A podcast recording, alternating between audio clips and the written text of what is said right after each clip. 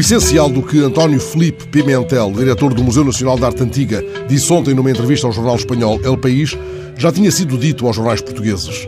Em setembro do ano passado, por exemplo, num longo desabafo ao Diário de Notícias, andamos sempre a pedir pelas alminhas e sempre no limite, o que é temerário para uma instituição desta natureza. Temos uma situação muito deficitária, temos menos de metade dos recursos que tínhamos em 1987, menos de metade dos vigilantes e muito mais área de museu aberta, e a gestão de um melting pot de vigilantes que são uma manta de retalhos de vários setores, difícil de gerir e de gerir com eficácia.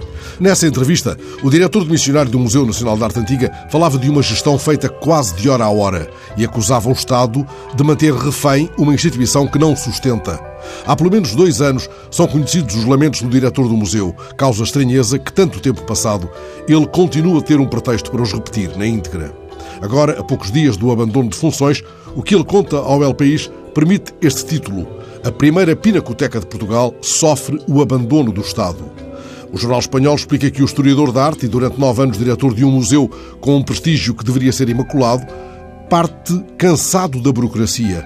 Talvez para não chorar, escreve o jornalista do País, Pimentel ri-se de terem passado nove meses sem luz nas escadas e do encerramento da loja do museu porque o computador avariou-se e alguém do organismo público competente tem de o ir arranjar. Não nos ocorre que o diretor do Museu do Prado diga a um jornal português que há vários meses falta luz numa das escadas e que os trabalhadores, sob o seu comando, têm de acender a lanterna do telemóvel para a utilizarem. Também não é verosímil que o diretor do Museu do Prado esteja vários anos sem falar com o ministro espanhol da Cultura.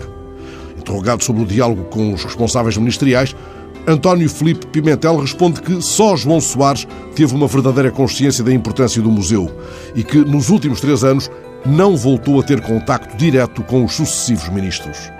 Sabemos como é antiga a arte da dissimulação e da postergação, mas cuido que, assim mostradas as misérias em tão vasta montra, a Ministra da Cultura nos deve uma palavra e um gesto.